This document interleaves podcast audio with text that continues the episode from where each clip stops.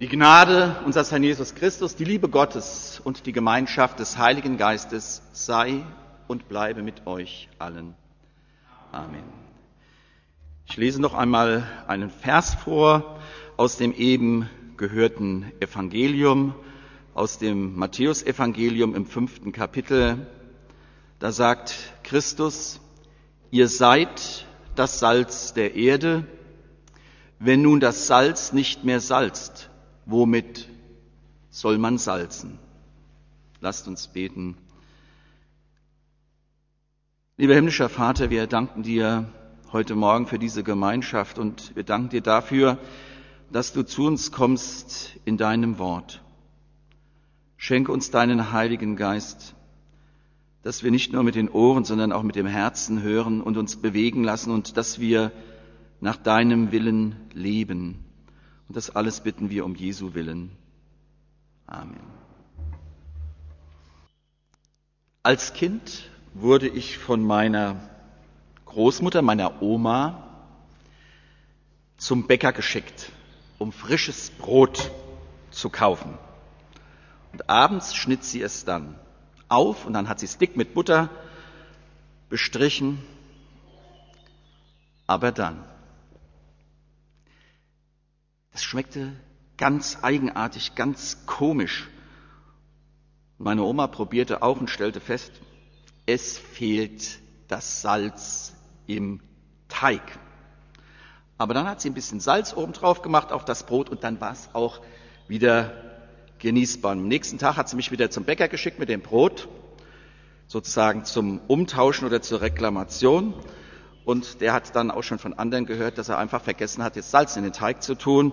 Es war ein bisschen peinlich, aber sowas kann einem Bäcker natürlich auch mal passieren. Es ist nur so eine kleine Geschichte, wenn es um Salz geht, beziehungsweise wenn das Salz fehlt. Eine ganz kleine Geschichte, aber ich habe sie mir bis heute gemerkt. Dann noch eine andere Wahrnehmung aus einem Urlaub vor einigen Jahren in Umbrien und der Toskana. Da gibt es viele kleine, uralte, ganz tolle Städte, die hoch oben auf einem Berg liegen. Tagsüber kann man sie einigermaßen gut von weitem erkennen. Mächtige Kirchtürme, die roten Ziegeln auf den Dächern, die alten Stadtmauern. Aber dann, wenn es Nacht wird und die Lichter dieser Städte anfangen zu leuchten, so weit über das Land hinweg und in die Täler hinein, dann üben diese Städte mit ihrem Licht, so geht's zumindest mir, eine ganz besondere Faszination noch einmal aus. Und würde es dunkel bleiben, kein Mensch könnte diese Städte in der Finsternis auch nur umrissweise wahrnehmen.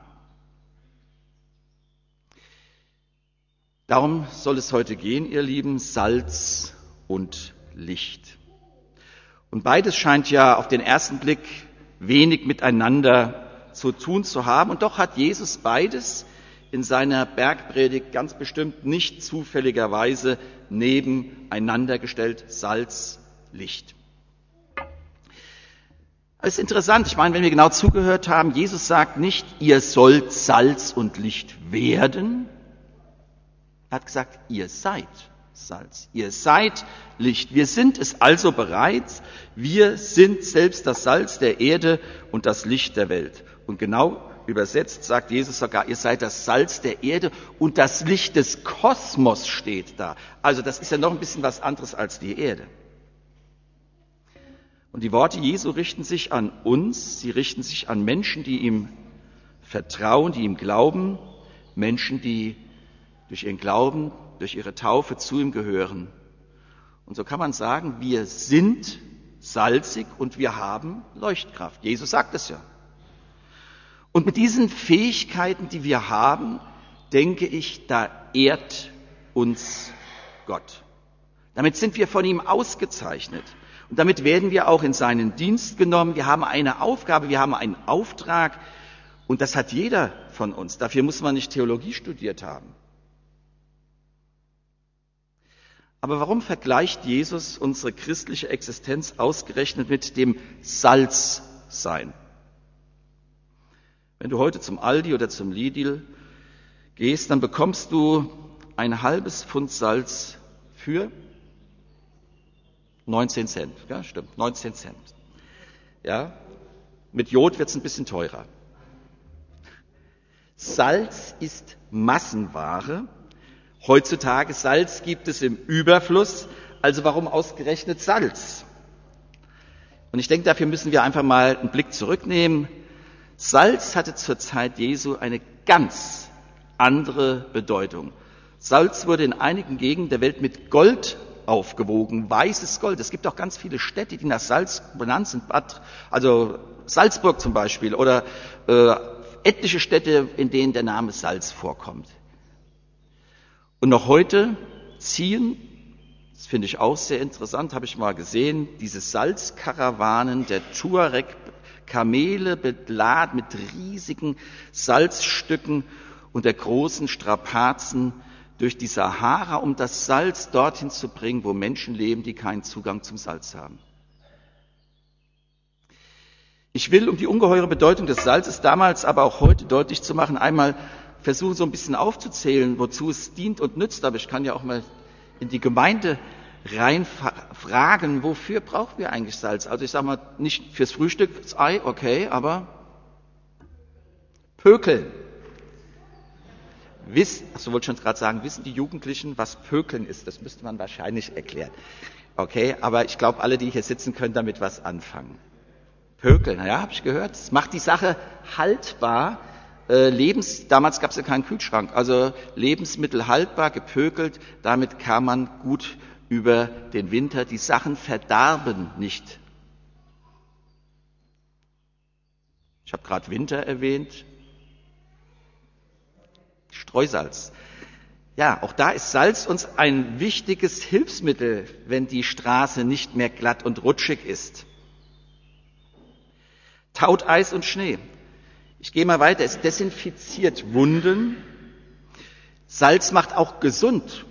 Also es gibt ja diese sogenannten Salinen, wo man dann reingeht und dann diese Salzluft einatmet und wo dann die Lungen und die Bronchien und so weiter wieder besser werden. Und jeder Mensch von uns braucht im Jahr 5,5 Kilogramm Salz. Salz ist, wichtig für Mensch und Tier. Es gibt diese Salzlecken im Wald, die die Jäger dahinstellen und so weiter und so fort. Und äh, wenn bei uns mal die Zahnpasta ausgegangen ist, dann hat meine Mutter gesagt, heute Abend wird mit Salz werden die Zähne geputzt. Ich weiß zwar nicht, ob das wissenschaftlich abgesichert ist, ob das was bringt, aber wir haben es gemacht. Okay, also was ich damit deutlich machen will, Jesus hat schon gewusst, warum er das Salz sozusagen so hochgehoben und für uns wichtig gemacht hat. Salz kann unglaublich viel und Salz ist aus unserem Leben und Alltag auch heute nicht wegzudenken, auch wenn es so billig ist.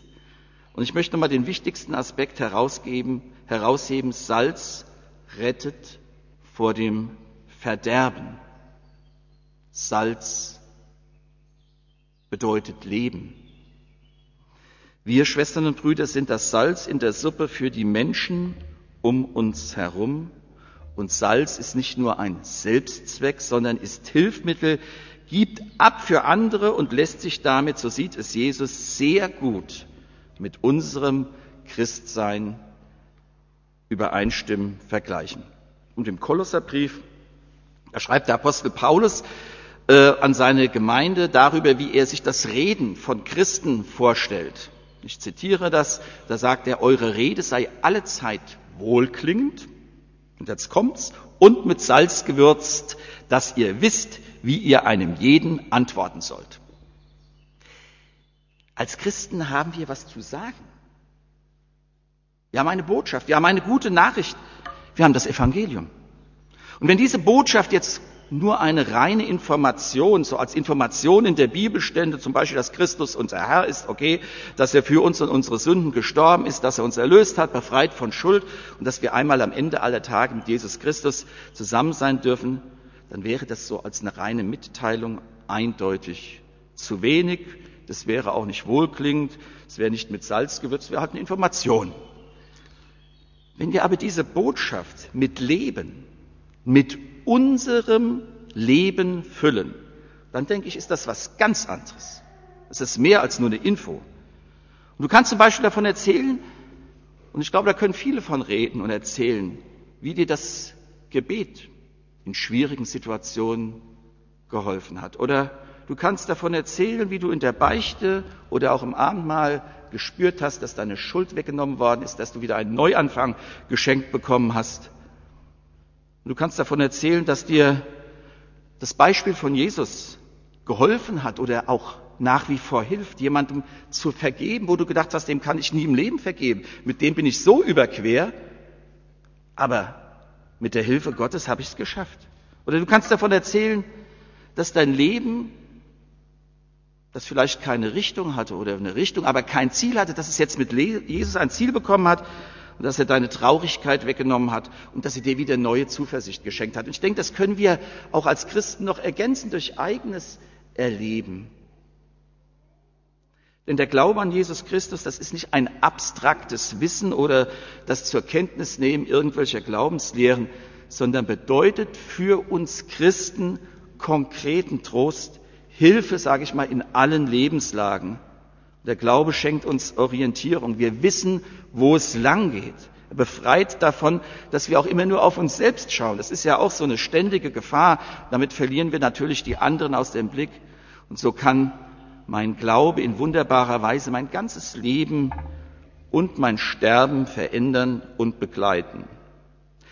Dieser Glaube gibt mir eine feste Zuversicht und die Gewissheit, dass ich ein Zuhause bei Gott habe. Auch wenn ich vielleicht sonst heimatlos bin, aber ich habe ein Zuhause bei Gott. Und weil wir Salz sind, deswegen können wir das vor anderen nicht verbergen. Wenn wir das leben und weitergeben, dann bleibt das eben auch nicht ohne Wirkung und ohne Folgen, einmal für uns, aber natürlich auch für die anderen. Wir würzen die Suppe dieser Welt, indem wir uns nicht selbst genug sind, sondern indem wir in Gottes Auftrag dem Leben der Menschen um uns herum etwas von dieser Würze mitgeben. Da ist die Liebe zum Nächsten. Das sind die vielen kleinen und großen Hilfen, die wir anderen Menschen geben können. Und das soll diese kaputte und gottvergessene Welt, das muss, das soll sie schmecken. Und so ist mein Leben mit Jesus alles andere als langweilig oder fade, geschmacklos. Ich habe es vorhin gesagt, Salz rettet Leben und lässt nicht verderben. Und manchmal müssen wir auch als Salz der Erde anderen die Suppe ein wenig versalzen, indem wir in schwierigen Momenten unseren Mund aufmachen, indem wir die Gebote Gottes und seinen heiligen Willen, indem wir das auch zur Sprache bringen und nicht schweigen. Und so kommen dann Menschen zum Nachdenken. Und das kann Menschen auch dann zur Umkehr führen. Wenn wir gar nichts sagen, alles zur Kenntnis nehmen und selbst genug sind, hat das natürlich wenig Wirkung. Ja, wir haben als Salz der Erde, ihr Lieben, eine wichtige und ich denke auch eine schöne Aufgabe. Und so sind wir alle als kleinere oder größere Salzkörner hinausgesandt in diese Welt und so wie eine kleine Prise, einen ganzen Brotteig im Geschmack total verändern kann, so können wir als Salz der Erde dieser Welt durchaus Geschmack auch auf Jesus Christus, auf seine Liebe und seine Zuwendung machen. Doch wenn das Salz, das sagt ja Jesus auch, wenn das Salz nicht mehr salzt, dann ist es nur noch so viel wert, dass man es wegschmeißt und dass die Leute drauf herumtrampeln. Okay, der zweite Aspekt, ihr seid das Licht der Welt. Auch das sagt uns Christus. Und es könnte einem ja fast Angst und Bange werden, wenn man nur alleine auf die eigene Strahlkraft dabei vertrauen müsste und darauf schaut. Und wir nehmen uns ja durchaus öfter eher auch als, naja, kleine Lichter wahr und nicht unbedingt als die Strahlemänner und Lichtgestalten. Doch auch in den von mir vorhin erwähnten italienischen kleinen Städtchen auf den Bergen da ist es nicht der große Scheinwerfer, der diese ganze Stadt beleuchtet. Es sind diese vielen kleinen einzelnen Lichter in den Häusern und in den Wohnungen, die zusammen, zusammen das Licht der Stadt ausmachen und Menschen dann gebannt auch darauf schauen lassen. Ja, es stimmt. Es kann die Stadt auf einem Berge, die auf einem Berge liegt, nicht verborgen sein. Und das bedeutet für uns, dass wir uns nicht selbstzufrieden mit unserem Glauben und unserer christlichen Überzeugung, mit unseren Taten und Worten sozusagen ins Dunkel zurückziehen, unseren Herrn und Heiland, unseren Glauben, die frohe Botschaft machen wir nicht dadurch bekannter, indem wir das Licht sozusagen ausknipsen, ausschalten, sondern indem wir leuchten, jeder Einzelne und, was ich auch besonders wichtig finde, gerade auch in der Gemeinschaft, in der Gemeinde, auch hier in Wiesbaden und in anderen Gemeinden zusammen, wie die vielen Lichter einer Stadt. Und wenn, was weiß ich, bei dem einen nur drei Watt rauskommen, dann sind es beim anderen eben mehr und dann zusammen ist es aber, ist es was. Es leuchtet. Unser Glaube und unser Leben, das sind eigentlich nicht zwei Sachen. Die lassen sich auch nicht voneinander trennen. Ich kann als Fußballspieler nicht dauernd von Fair Play und was weiß ich herumfaseln und große Vorträge halten und in jedem Spiel zeigt mir der Schiedsrichter die rote Karte. Das geht nicht. Christlicher Glaube und christliches Leben, Wort und Tat, die gehören untrennbar zusammen. Das eine, das geht nicht ohne das andere. Und wenn mein Glaube, wenn mein Leben auseinanderfallen, das ist ja auch bei anderen Sachen so, dann bin, dann werde ich unglaubwürdig. Und deswegen sagt Jesus, lasst euer Licht leuchten vor den Leuten, damit sie eure guten Werke sehen und euren Vater im Himmel preisen. Und ich weiß ganz genau, dass bei uns guten Lutheranern bei guten Werken, ai, ai, da geht's gleich los. Was könnte das bedeuten? Und hm, ja, wir sind da ja geeicht auf diese Vokabel. ich sag mal, gute Werke, die wir tun, das sind, das ist eine Selbstverständlichkeit. Aber die werden es natürlich bei Gott auf der Habenseite nicht angerechnet. Gute Werke aber können Menschen um uns herum veranlassen, Gott zu entdecken und ihn dann zu preisen und zu loben mit uns zusammen. Weil sie Gott in unseren Werken, in dem, was wir tun, erkennen. Nicht, weil die uns so toll finden, sondern weil sie darin erkennen, hier hat Gott gewirkt, hier ist was passiert. Uns bringen diese Werke vor Gott keine Punkte. Da verlassen wir uns doch, denke ich, viel lieber auf die Gnade Jesu im Leben und im Sterben. Das andere ist trotzdem gut. Gutes Handeln sollte für uns Christen also selbstverständlich sein. Und damit wollen wir Gott und nicht uns in den Mittelpunkt stellen, nicht wir stellen uns ins Rampenlicht, sondern sozusagen angestrahlt von der Liebe Gottes geben wir etwas von diesem Licht seiner Liebe an andere weiter, wie so ein Reflektor. Denn Jesus selbst erzeugt ja von sich, und wir haben es ja eben auch in dem einen Lied gesungen, ich bin das Licht der Welt, wer mir nachfolgt, wird nicht in der Dunkelheit wandeln. Was für ein Wort, was für eine Zusage. Und deswegen reflektieren wir Gottes Licht, das uns selbst anleuchtet, das unser Leben selbst hell macht und das auch für andere da ist. Ich weiß nicht, ob ihr es auch schon bemerkt habt, als Christen werden wir teilweise sehr genau von anderen beobachtet. Die gucken ganz genau hin. Die gucken mehr hin, als dass sie zuhören. Und wir werden besonders von denen beobachtet, die dem christlichen Glauben, naja, kritisch gegenüberstehen. Und die Leute haben ein ganz gutes Gespür und sie spüren ganz genau, warum wir was tun und ob wir was tun und was wir tun. Und wenn sie erkennen, dass unser Tun nicht unserer Selbstbestätigung und unserer Eitelkeit dient, sondern den anderen um Gottes Willen im Blick hat, dann wird sie das neugierig machen. Und so Gott will, wird, werden sie geöffnet werden für den Glauben an Jesus Christus.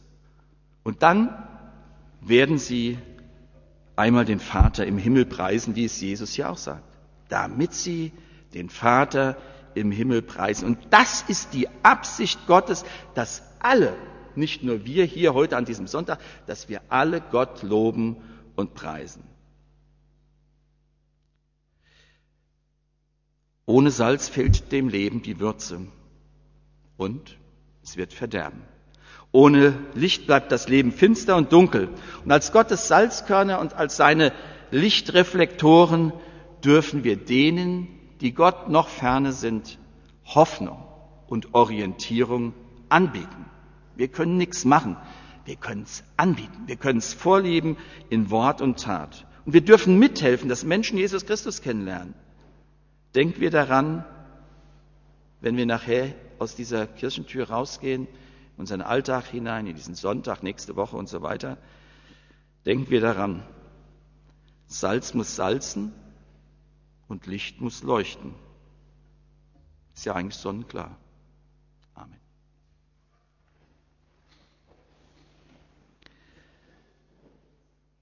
Der Friede Gottes, höher als all unsere Vernunft, er bewahre unsere Herzen und Sinne in Christus Jesus.